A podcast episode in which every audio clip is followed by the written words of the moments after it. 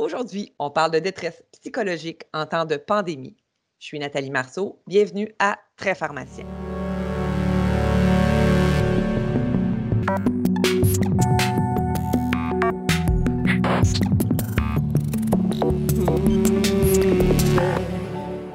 La pandémie de la COVID-19 a perturbé de nombreux éléments de nos vies personnelles et professionnelles.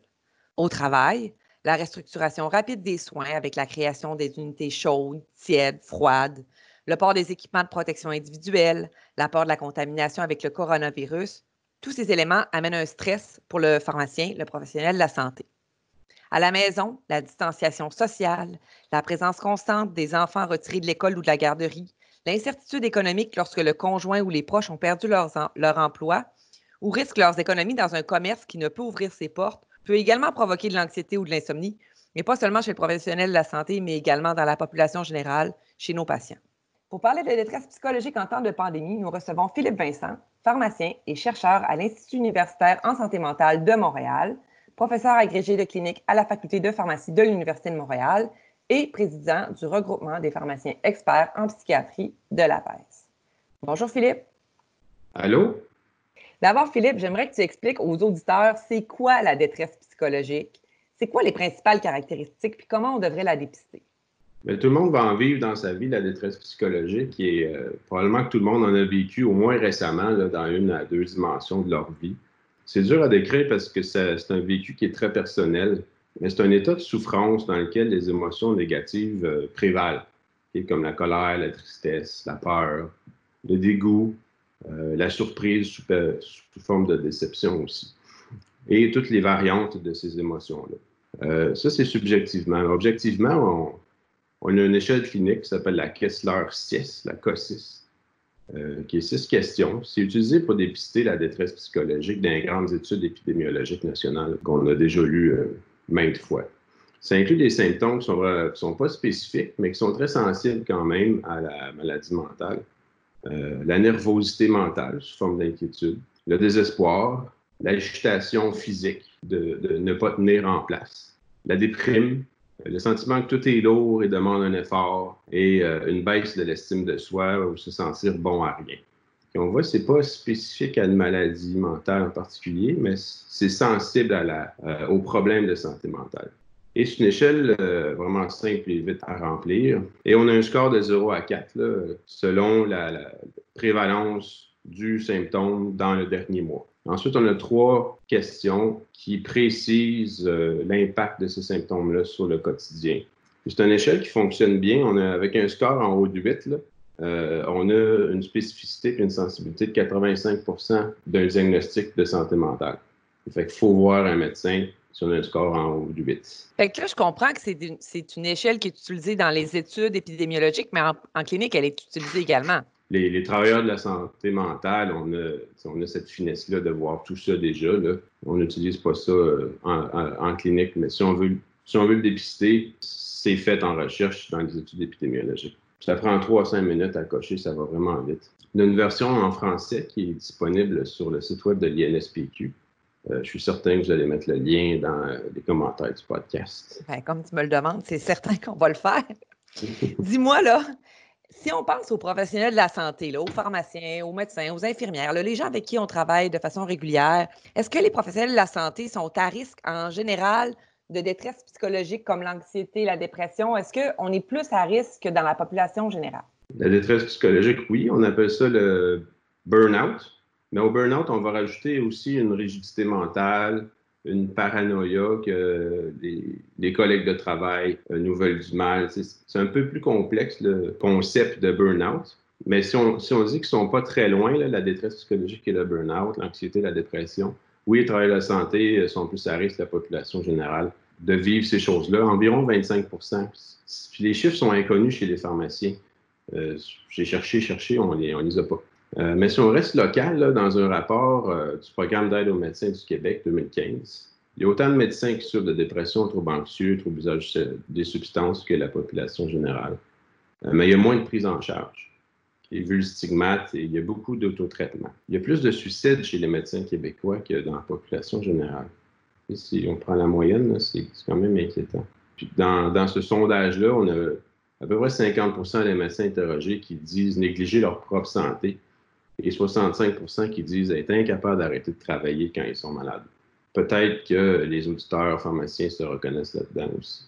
C'est des chiffres qui sont difficiles à, euh, obtenir de façon fiable, parce que c'est toujours juste par sondage. Hein. Ramenons-nous à la pandémie. C'est quoi les principaux facteurs qui favorisent la détresse psychologique là, dans le contexte actuel de, coronavirus puis de crise euh, sanitaire associée? Si on le prend en ordre euh, chronologique, il y a eu vraiment une absence de soutien psychologique et même physique là, pour préparer les premiers contacts avec l'ennemi. Si on voit ça comme une guerre, euh, les, premiers qui ont été frappés par les malades ont pris le coup pour nous autres. Les médecins, les infirmières, des urgences, des unités de traitement intensif, c'est pour ça qu'on dit qu'ils sont au front. Beaucoup sont tombés malades, certains sont morts, et c'est eux qui ont qui ont réduit le stress pour nous en réduisant un peu la, propagation du virus. ces gens-là sont une sous-population vraiment à risque de, détresse psychologique euh, parce qu'ils ont eu une absence de soutien vraiment pour le, premier coup, le premier coup de feu. Bang! J'ai pris de cours vraiment par surprise. Ensuite, il y a d'autres choses qui se rajoutent qu'on les pharmaciens euh, ont sûrement vécu. Il y a le fait d'être parent puis d'avoir peur de ne pas pouvoir s'occuper de ses enfants en étant malade, euh, l'isolement, la stigmatisation qui est générée aussi par la peur de se rendre au travail comme un, endroit pouvant générer des, contaminations. Il y a les demandes de performance qui sont continues, des tâches nouvelles, les réorganisations des soins, les conflits de travail, euh, les équipes qui changent tout le temps. C'est des facteurs qui augmentent la détresse, c'est sûr et d'autres comme des dilemmes éthiques hiérarchiques à qui, c'est qui qui a raison? C'est la direction de la santé publique, c'est le DSP, c'est mon boss à la pharmacie, c'est le patient, c'est qui? Qui est-ce qu'on doit euh, euh, prioriser? On a des soignants qui tombent dans l'inaction aussi et qui se culpabilisent. D'autres qui blâment le gouvernement avec colère parce qu'il manque de masques. Il y a de l'impuissance aussi parce qu'on n'a pas de traitement pour la maladie. Euh, il y a des gens qui meurent dans nos hôpitaux. On ne peut pas faire le deuil familiale, dans la dignité non plus. Puis la quantité de morts qui dépasse maintenant la, Première Guerre mondiale et qui a dépassé aussi les morts euh, par la malaria récemment, annuellement. c'est vraiment beaucoup d'émotions négatives, vraiment. C'est une véritable guerre dans le monde de la santé.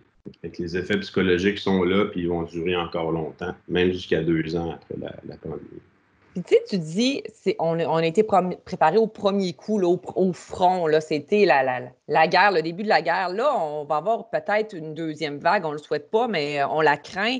Penses-tu qu'on va être mieux préparé? Je ne vais pas faire de prédiction, mais quand on a l'information, le stress réduit. Euh, toutefois, on a des travailleurs de la santé qui sont déjà fatigués. Alors, est-ce qu'ils vont être capables? Ça dépend si on a un système de, de rotation qui est efficace. Mais je ne peux, pas je peux pas prévoir, mais à mon opinion, oui, parce que le, premier, le premier coup qui, qui, fait mal à la fois physiquement que dans l'organisation, que dans la, psychologie des travailleurs est connu.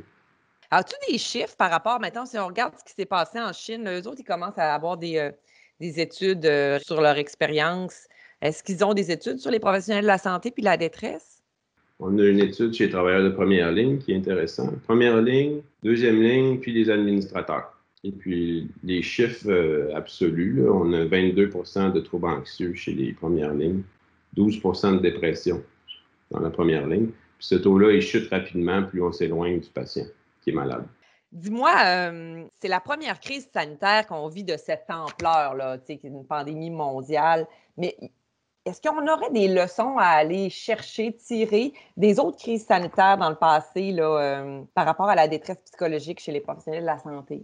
Oui, bien, à Toronto, des données sur le, SRAS. Ils ont comparé l'hôpital de 900 travailleurs de la santé, l'hôpital de Toronto, avec euh, des travailleurs de la santé d'un hôpital de Hamilton qui, lui, n'a pas été exposé aux patients SRAS. Les différences absolues, qui sont significatives, sont de 10% plus de burn-out à Toronto, c'est une différence absolue, c'est pas relatif. 10% plus de détresse psychologique élevée, avec un Kessler 10 en haut de 16, c'est le cas 6. Donc, c'est beaucoup. 5% plus de stress post-traumatique. 8% des euh, travailleurs qui affirment voir moins leurs patients moins souvent. 9% euh, de corps de travail ratés en plus quand on compare les deux hôpitaux. Et cette euh, pandémie-là n'a pas duré très longtemps. Dans cette étude-là, on a aussi remarqué que les symptômes peuvent débuter jusqu'à 12 mois après la crise. 12 mois après la crise, là, concrètement, qu'est-ce que ça veut dire pour nous autres là, dans, dans la surveillance peut-être de nos collègues infirmiers, médecins, de nos collègues pharmaciens? Concrètement, qu'est-ce qu'on devrait faire? Dans le concret, ben, à partir de maintenant, l'information que je vous donne, elle, serait facile à faire. Autour de soi, euh, regarder ses amis, euh, ses collègues de travail aux, trois mois, peut-être poser des questions, ce serait intéressant. Parce qu'il faut prendre pour acquis qu'un collègue de travail qui euh, manifeste des, des, signes de détresse psychologique, ses mécanismes de défense habituels sont, pas, sont plus possibles dans sa vie privée. Qu'est-ce que tu veux dire par mécanisme de défense dans sa vie privée? Un mécanisme de défense, c'est une façon de gérer une émotion qui est difficile ou même qui est facile. Et le premier, l'humour fonctionne très bien. Euh, ensuite, on a euh, l'affiliation, qui est le mécanisme de défense qui est lié à l'amitié. On parle de nos problèmes, on s'épaule entre nous, on gère, nos, émotions ensemble.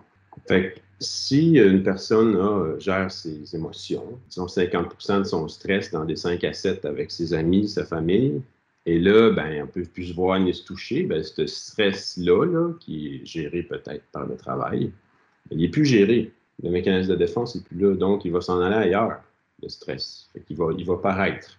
Et la personne va utiliser un autre mécanisme de défense, par exemple comme le déplacement.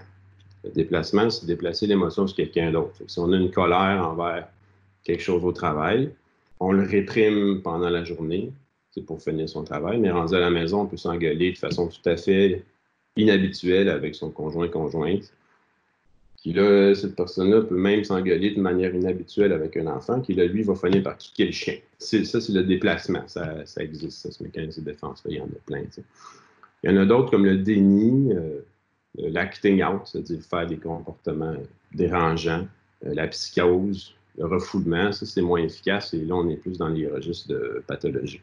Donc, bref, si je résume, quand les mécanismes de défense habituels manque, il y aura des débordements émotifs au travail, par exemple. Et à mon avis, c'est aux, collègues de travail de le remarquer.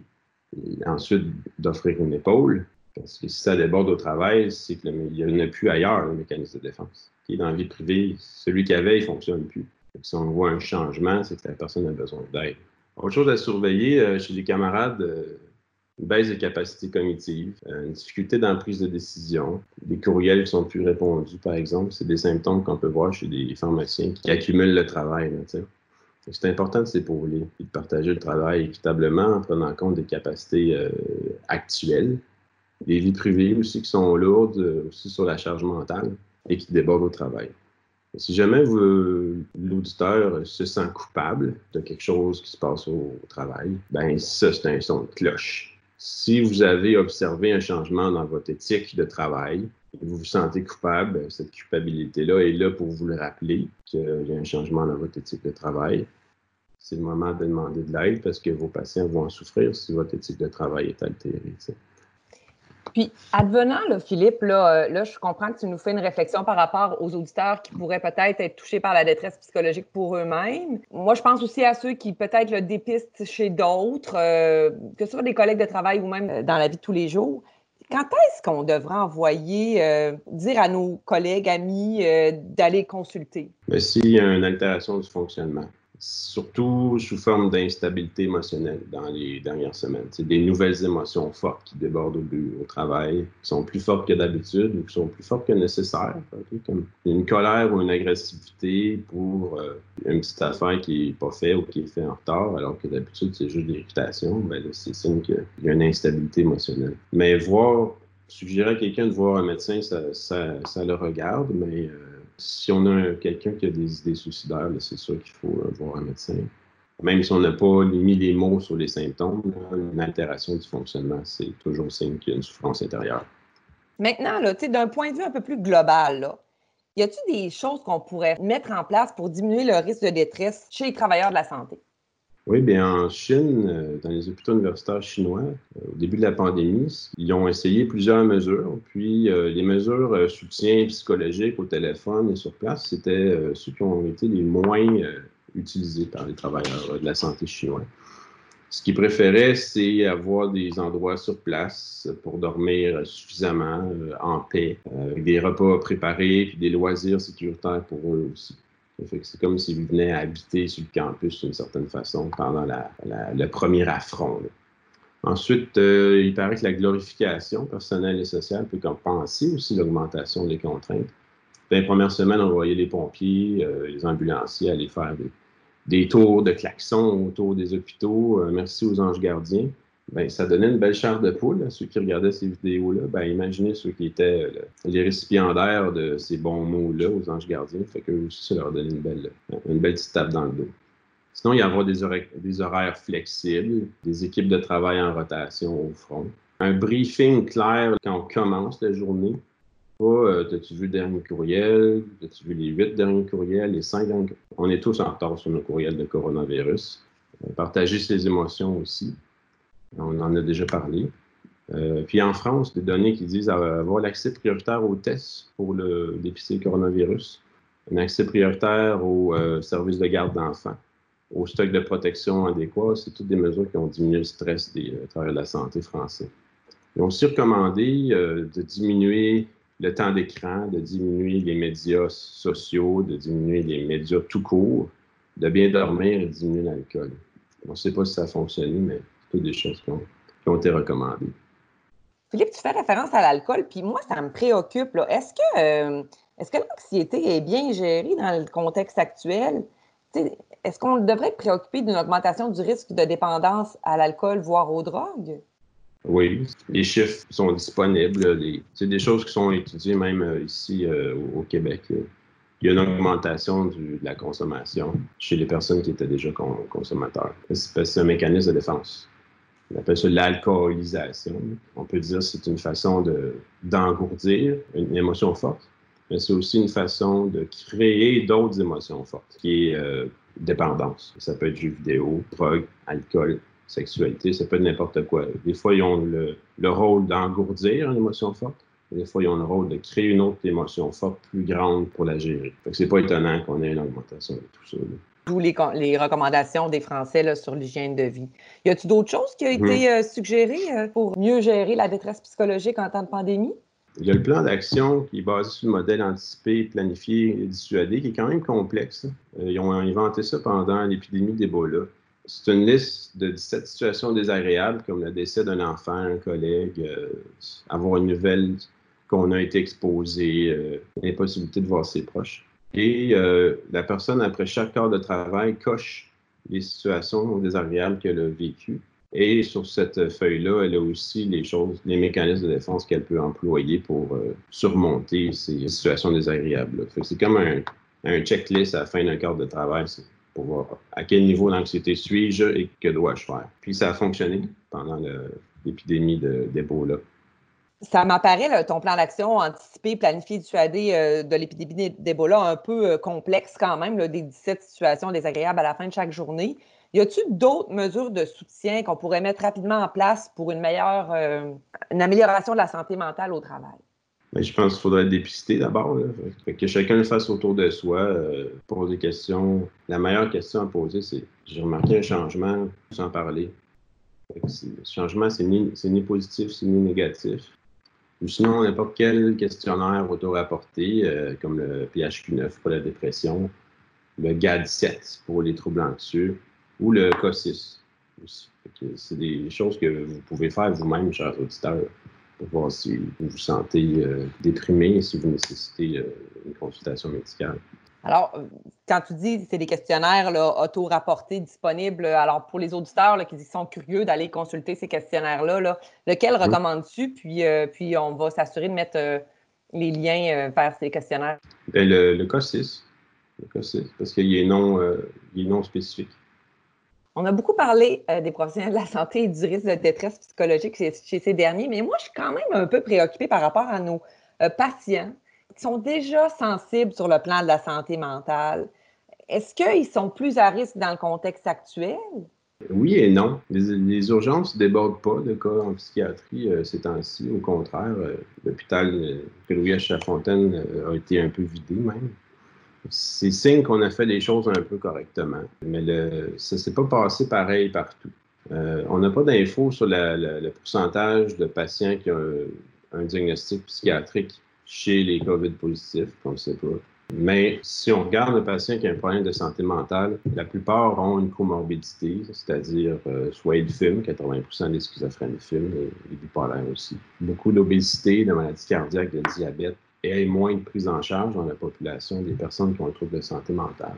Et ce sont des facteurs prédisposants à euh, une COVID-19 plus euh, dangereuse. On a aussi l'inflammation qui est due aux maladies inflammatoires des poumons, qui diminue euh, l'efficacité des cytochromes. Donc, on a de la clozapine qui s'est accumulée euh, en masse. C'est pas le fun, la, clozapine, quand ça s'accumule, c'est toxique. Les unités de soins aussi, on a peut-être un ou deux patients par unité qui ont la misère à respecter le comportement barrière. C'est plus difficile, mais en général, tout le monde s'est conformé. Quand un patient va mieux, il peut aller passer la fin de semaine chez lui. Si ça s'est bien passé, ben, le lundi, il a son congé définitif. Mais là, on ne pouvait plus faire ça. Donc, euh, les consultations se sont beaucoup transformées en euh, téléconsultations. Euh, les, les, psychiatres ont emboîté le pas assez rapidement. Ils se sont mis à appeler les patients plus souvent qu'avant. Puis ça, ça fonctionne. Tout est son contraire, c'est un peu passé avec les personnes qui souffrent de maladies mentales mais on reconnaît qu'ils sont plus vulnérables au changement du cadre et au déplacement des mécanismes de défense. Et a une affaire qui été un peu injuste pour ces personnes-là, s'il y en a beaucoup qui habitent seuls dans des résidences, personnes qui souffrent de maladies mentales, ils ont tous leur chambre, il y a quelqu'un, ça peut être une infirmière sur place 35 heures par semaine, par exemple, mais là, soudainement, ils ne peuvent plus se voir. Il y a une cuisine commune, mais là, ils ne peuvent pas les cuisiner ensemble. Et on a entendu des nouvelles moult euh, euh, situations où des gens se sont, euh, se sont laissés aller et certaines personnes âgées sont même décédées à cause qu'ils tout seuls. Je ne voudrais pas non plus qu'on se quitte sans qu'on ait discuté un peu là, de, de, de, suicide. En fait, tu as écrit avec un groupe de pharmaciens un excellent article sur la prévention du suicide dans Québec Pharmacie en octobre 2018. Donc, je sais que tu es un spécialiste du sujet. Qu'est-ce qu'on doit faire avec une personne qui est en détresse, qui présenterait des signes qui pourraient nous faire croire qu'il voudrait passer au suicide? C'est quoi les étapes à faire? Bien, il faut se dire à ce moment-là qu'on est une sentinelle, c'est-à-dire qu'on surveille la détresse psychologique des gens. Et là, quand on a dépisté, euh, une a été en face de nous, euh, le rôle de la sentinelle, c'est de pointer vers le meilleur soin. Donc, il faut d'abord empathie et validation. Il faut valider la, détresse. On n'est pas en mode solution. On a un cinq minutes où il faut se la fermer puis écouter. Parce que pour amener la personne à consulter, c'est le rôle du sentinelle, mais c'est aussi difficile. Fait empathie et validation. Ensuite, le plus facile, la clé passe-partout au Québec, c'est prendre un téléphone, composer 1-866 appel en présence ou même sur une deuxième ligne au téléphone. Et eux autres vont s'occuper de, vont s'occuper de la suite. Si on veut maintenir ou continuer le lien thérapeutique avec, euh, avec un patient, on peut s'intéresser aux idées noires, ce qu'on appelle le COC. Comment, où et quand la personne a-t-elle planifié se suicider? Fait si on a des idées de détresse, ou si on fait le suivi d'une dépression, parce que c'est un des symptômes de la dépression, les pharmaciens font le suivi, devraient poser la question. As-tu des idées noires dernièrement Est-ce que tu as une inquiétude ou un intérêt par rapport à la mort qui est apparu dernièrement Combien d'idées de mort ou de plans de suicide est-ce que tu as eu dans les deux dernières semaines? C'est des questions qui sont difficiles, mais qui, s'apprennent à poser. Et quand la personne dit oui, il faut identifier euh, comment, c'est quoi le moyen, où ça va se passer et quand ça va se passer, comment, où et quand. Et ces trois items-là vont nous, euh, nous indiquer la dangerosité de la situation. C'est arrivé à des collègues pharmaciens, notamment dans cet article-là. Le comment, c'est avec mes médicaments, le où, c'est chez nous, et le quand, c'est en arrivant tantôt avec les médicaments que je devrais te demander. Ça presse, là, il faut un, hôpital, puis vite. Mais des fois, comment, c'est flou. Le aussi, le quand aussi, mais c'est juste des, des c'est des flashs de, mort. La personne se voit dans son cercueil, ou a un, un flash de son enterrement, ou seulement, et ce serait comment pour ma famille si j'existais plus? Tu sais, se met à penser à, ces idées-là, c'est mauvais signe, mais pour l'instant, c'est pas dangereux parce qu'il n'y a pas de plan. pour les mettre en, exécution. On veut savoir s'il faut faire un suivi verbal ou s'il faut une surveillance physique par quelqu'un qui est capable de gérer une, crise, une détresse psychologique. Ça, c'est des centres de crise, par exemple, ou des hôpitaux ou certaines, même certains proches aidants sont capables de faire ça euh, avec la personne qui, qui l'aime ou avec qui ils habitent. Ou sinon, ben, il faut un hôpital et une urgence quand c'est grave. Et dans tout ça, s'il faut une prise en charge médicale aussi, parce que la cause des idées noires euh, et de mort, c'est une dépression qui n'est pas prise en charge, bien là, un appel au médecin, une consultation au médecin rapide est tout à fait indiqué. Mais je te remercie d'avoir répondu à ces questions-là. -là, c'est jamais facile de parler de santé mentale. Hein. Euh, je te remercie d'avoir accepté notre invitation. Euh, tes réponses sont vraiment aidantes. Puis euh, je pense que les auditeurs vont être plus à l'affût des signes de détresse chez eux, chez, leurs collègues ou chez leur famille ou leurs patients. Bien, merci. Moi aussi, je le souhaite. Chers auditeurs, j'en profite pour vous rappeler que la PES a produit cinq formations sur la gestion du stress en période de crise que je vous invite à écouter en web diffusion. Nous allons mettre les liens vers ces formations dans les références de notre balado d'aujourd'hui. Voici donc ce qui termine l'épisode d'aujourd'hui. Comme vous le savez, j'aime à vous euh, mettre la puce à l'oreille vers le prochain sujet euh, de balado. Et notre prochain sujet sera un sujet un peu plus euh, estival. Et nous parlerons des principales habitudes de vie à modifier pour prévenir le cancer chez nos patients. Ce sera Annie Bazinet, qui est pharmacienne au 6 de la Montérégie Centre, qui répondra à nos questions. Sur ce, je vous souhaite une bonne fin de journée et à bientôt.